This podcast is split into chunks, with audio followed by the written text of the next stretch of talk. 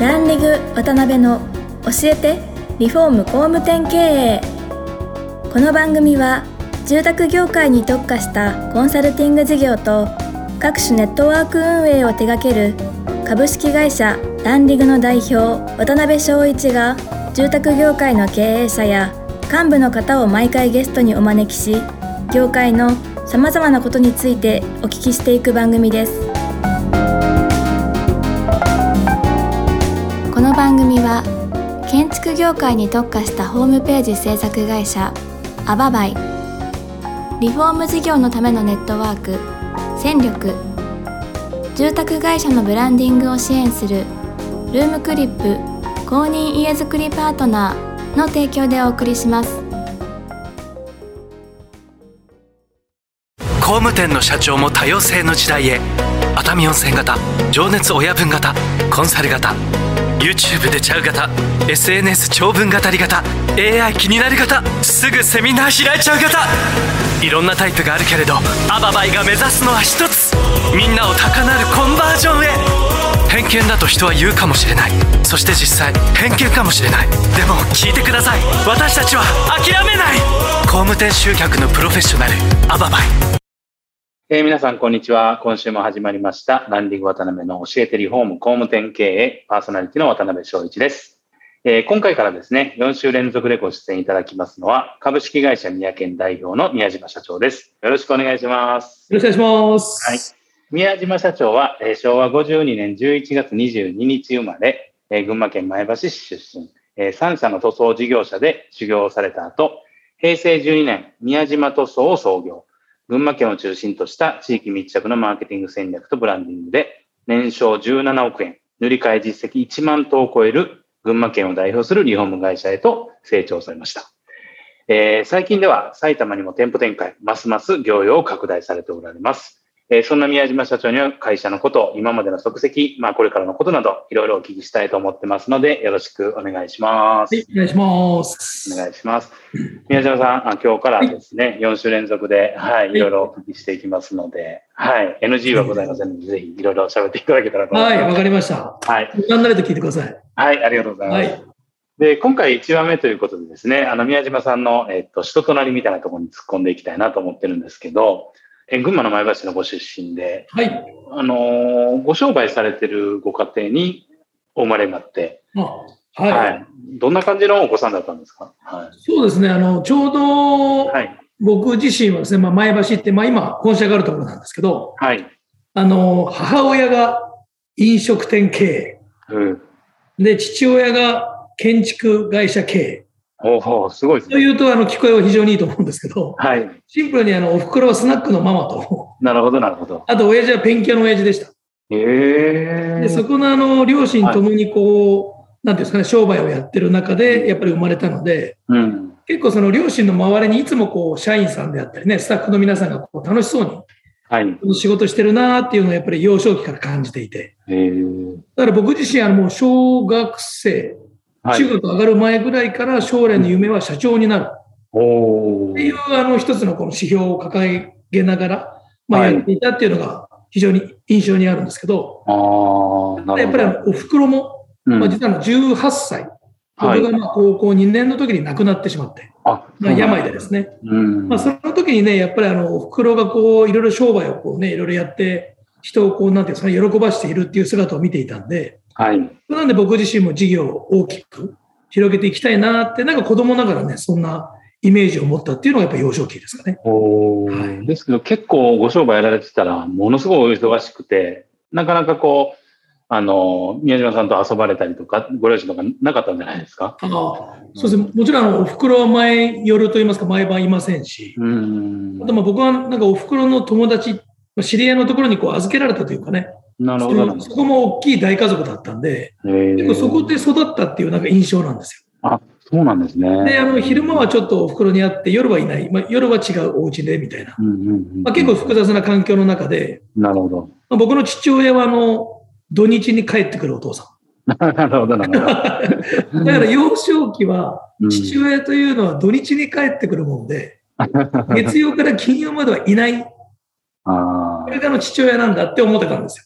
なるほどね。でもなんてことはなく、あのね、僕の家ともう一つ家庭を持って、シンプルにまあやってたんですけど、なるほど、その中でね、育った環境です。あ、そうなんですね。はい。で、あのもう本当、宮島社長といえば、かなり豪快な感じのイメージがあるんですけど、かガキ大将だったということを、はい、はい、お聞きしてるんですけど。そうですね。まあ、あの、ぐれてるかぐれてないかってさ、さほど別にぐれてるわけではもちろんないんですけど、なんていうんですかね、この、はい、まあ、自分で読むなんですけど、はい、面倒を見たがると言いますか。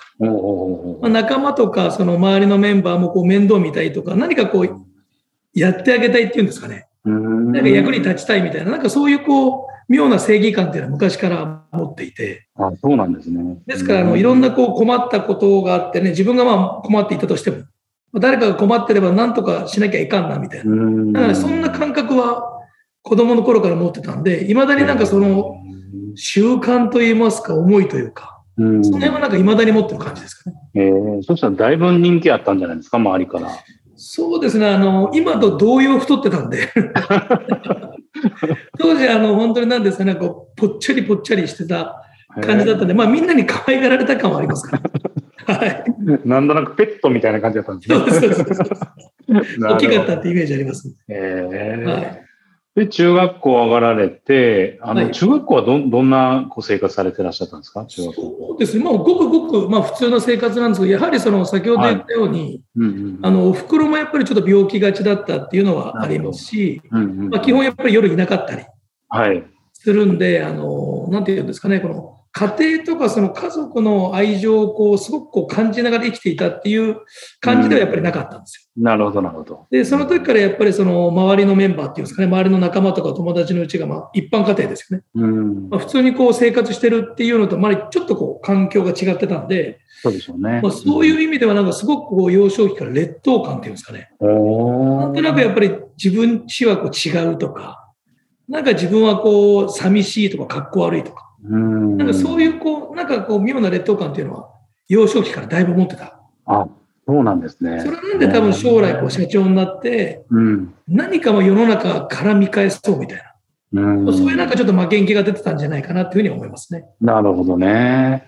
なんかちょっとウェブの方で中学校の時に書いた作文で、はいはい、30歳までにもベンツに乗って、スーツ着て、オールバックの似合う金持ちになったみたいな。オールバックに似合うって相当笑ったんですけど、本当にそんな感じだったんですか？思いこれあの、僕の中学の時の作文からの抜粋で、これあの、よく僕もあの、新卒採用とかで伝えるんですけど、はい、僕は将来、30歳になったら、はい、給料100万円、はい、3階建ての家を建てて、うんうんうん、真っ黒のベンツに乗った、はい、オールバックの似合うスーツを着た社長になるって書いたんですよ。これあの、マジの話なんですけど。はい。そんなあの、今多分聞いてもらってもなんとなくこうイメージつくと思うんですけど、はい、ただその後に、病気がちな母さんを楽させてやるっていう、その文言があるんですよね。なるほど、なるほど。だからその目的はその病気がちだった、なかなかこう、健康じゃなかったお袋を、なんとかこう楽させたいなっていう思いから、将来社長になるんだ。お金持ちになるんだっていう発想だったんですよね。ああ、そういうことですね。なるほど。はい、ただ、あの、30歳までにって、あの、全部あの、期日切ってたんですよ。ああ、なるほど、なるほど。今と考えれば、その目標に対して期日を切るってことは、結構ごくごく自然だと思うんですけど、うん、その幼少期から30歳までに、そのお金持ちでもない100万円っても決めていて、で、高級車じゃなくて真っ黒のベンツって決めていて、はい、っていうように全部具体的にはい、日付を入れながら決めていたんで、実際はね、29歳で全部叶ったんですよ。おこれあの、いまだにあの、社内とか、あの、採用の場面でもよく伝えるんですけど、だからなんとなく僕の中ではその夢っていう一つのカテゴリーにこう日付をつけることによって目標に変わる。なるほど。なんか夢だとなんかそのまま夢のまま終わるようなイメージあるんですけど、確かに。いつまでにやるってなると、目標になるんで、間違いなく達成できないことはない。っていうふうに思ってるんで、結構その時の経験が今の会社とか、社員教育にもそのまんま生きてるんじゃないかなというふうに思ってます。なるほどね。え、オールバックも叶ったんですね。オールバックは24、5ですからね。まだ髪の毛がふさふさあった時じゃないですか。その時は若干こうオールバックにしてた時もあります。そうですか。えー、で、中高と、まあ、勉強というか、まあ、学生をされて、はい。で、その後に卒業されて、はい。あの、どんな感じで、こう、進んでいかれたんですか、独立そうですね。一応、中高までは卒業させていただいて、はい。でまあ、高校卒業して、まあ、実はその、幼少期から将来社長になりたいっていう、まあ、思いがあったんで、はい。まあ、当時、このアパレル関係っていうんですかね、洋服とかそういうのに非常に興味があって、はい、で、あの、高校の時もその洋服屋さんでアルバイトをしてたりとか、なるほど。まあ、一時してたんですけど、うん、まあ、それであの、高校卒業してから東京で、アパレルブランド立ち上げるんだみたいな。全くあの根拠のない自信っていうんですかね。捨てもなければ根拠もないみたいな感じなんですけど、はいはいはい、ただそれもちょっとね、こういろんなこう服屋さんの関係でこう進めていた話がちょっとご破産になっちゃって。うんそれであの、18卒業した後にまあ東京でなんだかんだと思ったんですけど、ダメで。うん、結局19歳の半ば、要は1年半ぐらいはプータローしてたんですよ。ああ、そうなんですね。うんうん、で、その時にあの、僕のあの親父、の方が当時塗装会社をやっていたもので、はいはいはい、どうせあのプータローやってるんだったら、うん、あの1日日給上げるからアルバイトに来ないかっていう話で声がかかって。なるほどなるほど。そうなんだよな、僕もそうですし、周りの当時ね、あのプータローばっかだったって仲間 そのプータローメンバーと一緒に、はい、いやペンキのその職人のアルバイトを始めたっていうのがこの業界へのきっかけにはなったんですよね。なるほどね。はいなんかそのままお父様とずっと会社をっていう選択肢はなかったんですか、はいはい、そうですね。あの、例えば親父の後を継ぐとかですね。はい。誰かの後を継ぐっていうよりも、やっぱ自分で何かこう、業を成したかったっていうのがあるんで。なるほど。で、親父のとこでこう、アルバイトをしながら、うんうん、まあちょっとタイミングといいますかね。まあいろいろこう、あった時にタイミングでポンとこう、外に出たんですけど、うん、まあいきなりね、飯ももちろん食えませんので、はい。2社、まあ数ヶ月数ヶ月だったんですけど、2社の塗装屋さん、に少し勤めて、はい、でそこから22の時に独立したっていう形になりますね、はい、かなりお若い時に独立されたんですね。そうですね、19前、19ぐらいでこの業界入って、はい、で3年、4年目ぐらいの22歳の時に独立したんで、うん、なるほどね。かなり若かったですかね。独立当初は金髪だったんで。なるほど。はい、ですけど、その塗装経験3年ぐらいされて、はい、あ、この仕事面白いなとか、逆にあの可能性あるなとかっていうふうに覚悟を決められたっていうことなんですね。そうですね。あの、もともとこう、自分で何かをしたいなって思った時に、はい。やっぱ塗装職人ももともとね、あの、服屋さんやりたいって言ってたイメージだったんで、うん、はい、まあ、職人の世界に入るってことは毛頭考えてなかったんですよ。なるほど、なるほど。ただそのアルバイトをやってる時に、非常にこう、なんていうんですかね、ある意味こう作品じゃないですけど、自分のやった技術がまんま出るんですよね。うん。だから本当に上手い人からまあ、変なし、下手な人まで。はい。自分のやった仕事がもう丸々成果につながるっていう、なんか仕事のこのやりがいっていうのを少し感じて。なるほど。あ、であればこの業界で、やっぱりあの独立をして上を目指していきたいなっていう形で、その22歳の時に、ある程度腹を決めてやっていこうっていう感じですね。はい、なるほどね。ですけどね、22歳の方がドーンってこう独立されて、はい、まあ、コネもないし、お仕事もないわけじゃないですか。はい、初めて何何をされて頑張られたんですか、はい、そうですね、一番初めはですね、あのタウンページって昔あったじゃないですか。はいはいはい、はい、もちろん今今もでもあるんですかね。はい、ウェブ上でありますね。はい、そうですよね。あの当時あの、ウェブってな,、まあ、なかったのか見てなかったのか分かんないですけど、うん、ウェブなんてなかったんですよ。はい、要はあの分厚い辞典みたいなタウンページ。うん、はいあの各家庭に必ず1個あったんですけど、そこからこう塗装って会社で開いて、はい。あ行の塗装会社から全部電話してたんですよ。うんうんうん要はもともと仕事をくれる方いなかったんで、はい。上から順番にこう電話をして、今度一人で独立した宮島というものなんですけど、はい、なんか仕事ありませんか、うん、どこでも手伝い行きますみたいな形でこう電話をしていったら、まあ、ある会社さんにつながって、はい、で、その会社さんから仕事を少しずついただくようになったんですよね。でその会社さんが、まあ、太田方面の塗装会社さんだったので、はいはいはい、それで、あの、よしと思って、あの、太田で、あの、事業を展開していこうという形で。なるほど、ね。初めはもうまさにこ、こんでもあれもないんで、タウンページ から電話をしながら仕事をもらったんですね。えー、そしたらまあ下請けのお仕事というか、そういったものから始まったっていうことなんですね。そうです。だから下請けというか建築屋さんが元請けってイメージになると、はい。4時下請けぐらいになるんですかね。わあ、結構挟まるんですね。ゼネコンさんの下の建築屋さんの、下の塗装屋さんの、またその下の塗装屋さんの下請けなんで。えー、5, 5時になるんですかね。そうなってくると、なかなか収益も上がらないですし、そう、厳しかったんじゃないですか、初め。まあ、あの、独立して、はい。どうですかね、初月以外は赤字でしたね。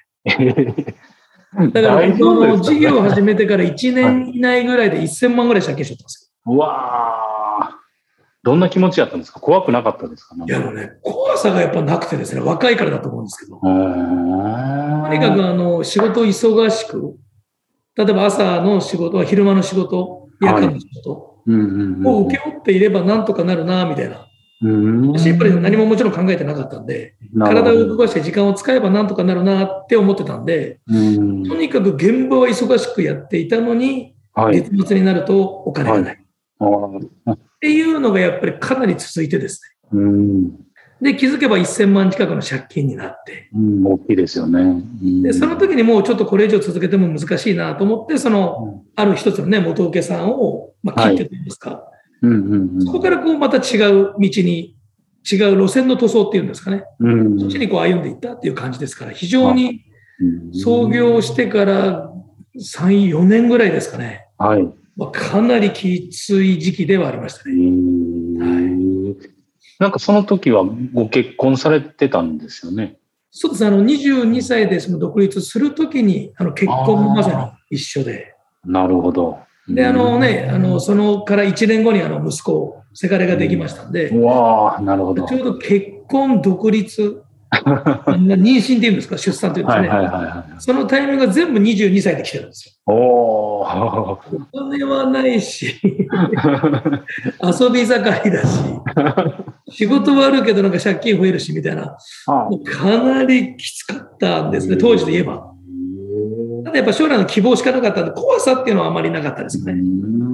はい、そういう状態3、4年続けられて、はい、あのな好転していくタイミングってあったと思うんですけど、はい。はい。はい、それは出会いだったんですか？な何だったんですか、そうですね。あの、はい、まず一つがこの、僕自身がその、野町場と呼ばれる、はいはい、その新築の工場であったりとか、うんうんうん、例えばスーパー、施設であったりとか、はい、そういうところのこう4時、5時下請けっていうのが始まりで進んでいったんですけど、はい、で、まあ、それをこう3、4年やった後にこう、それを切って展開したのが、はい、まさに今、うちが主力でやってる業界なんですけど、うんうんうん、一般住宅の塗装工事っていうのを手掛け始めた。はい、なるほど、なるほど。うんうん、あの当時はね、やっぱりあの職人さんも若い職人さん5、6人いながら外注さんもいたっていう感じだったんで、なるべく大きな現場。はい。例えば1回入れば1ヶ月とか、2ヶ月ぐらいやるような現場を段取りできることによって、はい。仕事には困らないじゃないですか。そうですね、確かに。ただまあ実際はね、赤字になってるんで困ってるんですけど、ただその一般住宅はこう、1週間とか2週間で仕事が終わって、はい、逆に集金も非常に早い。うん、ですから、あの、ただちょっと金額がもちろん戸建て住宅なんで少ないんで、はい、あまりこう、初めは乗り気ではなかったんですけど、あ、そうなんですね。ただ一番その決定的だったのは、はい、初めてこう、顔が見える仕事をしたんですよ。なるほどね。はい、はい。後場だとまあ、お客様先っていうのはもちろん我々には全く見えませんし、うん、逆に言ったら元請けの建築屋さんのね、ね社長とか監督さんもほぼわかりませんし。そうでしょうね。うん、ってなると我々のやった仕事が誰が喜ぶのかっていうことを考えると、うん、まずなんだろうな、元請けさんは安く早くやってくれたら喜ぶんだと思うんですけど、うん、その消費者というかね、発注者側はちょっと伝わらない。うん、ただ我々が一般住宅の塗装をやったときに、はい、うちの職人がやっぱりまさにあの表情とか、環境が変わったんですよね。なぜならその、お客さんがうちの職人に対して、はい、本当いい仕事してくれてありがとうって言って、こう、お菓子もらったりとかですね。はいはい。時にはこうビールもらったりとか。そういうので、あの、職人がとにかくなんか毎日表情がこう、なんだろうな、良くなっていく。おやっぱそうなんでしょうね。うん、これはもう、僕自身も、なんだろうな、圧倒的に驚いて、うん、今までなんかこうね、疲れ切って帰ってくるだけの職人チームが、はい、今日こんな感じで褒められたんですとか、こんなもらいましたとか、とにかくね、やってるメンバーが生き生きし始めたんで、はい、これがやっぱり仕事っていうもんだなってその時感じたんですよ。なるほどね。だからもうここからは完全に一般住宅にシフトして、うん、ここから事業を伸ばしていこうっていうふうに決めたんですね。そこからこう好転していった感じですね。うんはい。ありがとうございます。はい。ちょっとまだまだ、あの、お話をお伺いしたいんですけど、そろそろ時間になってきましたので、はい、この続きは次回ですね。はい。ぜひお聞きできたらなと思ってます。わかりました。来週も、はい。よろしくお願いいたします。よろしくお願いします。ありがとうございました。今回もランリグ渡辺の教えてリフォーム工務店経営をお聞きいただきありがとうございました番組では渡辺やゲストの方へのご質問やご意見ご感想を募集しています。ウェブサイトランリグにあるお問い合わせフォームよりお申し込みください。お待ちしています。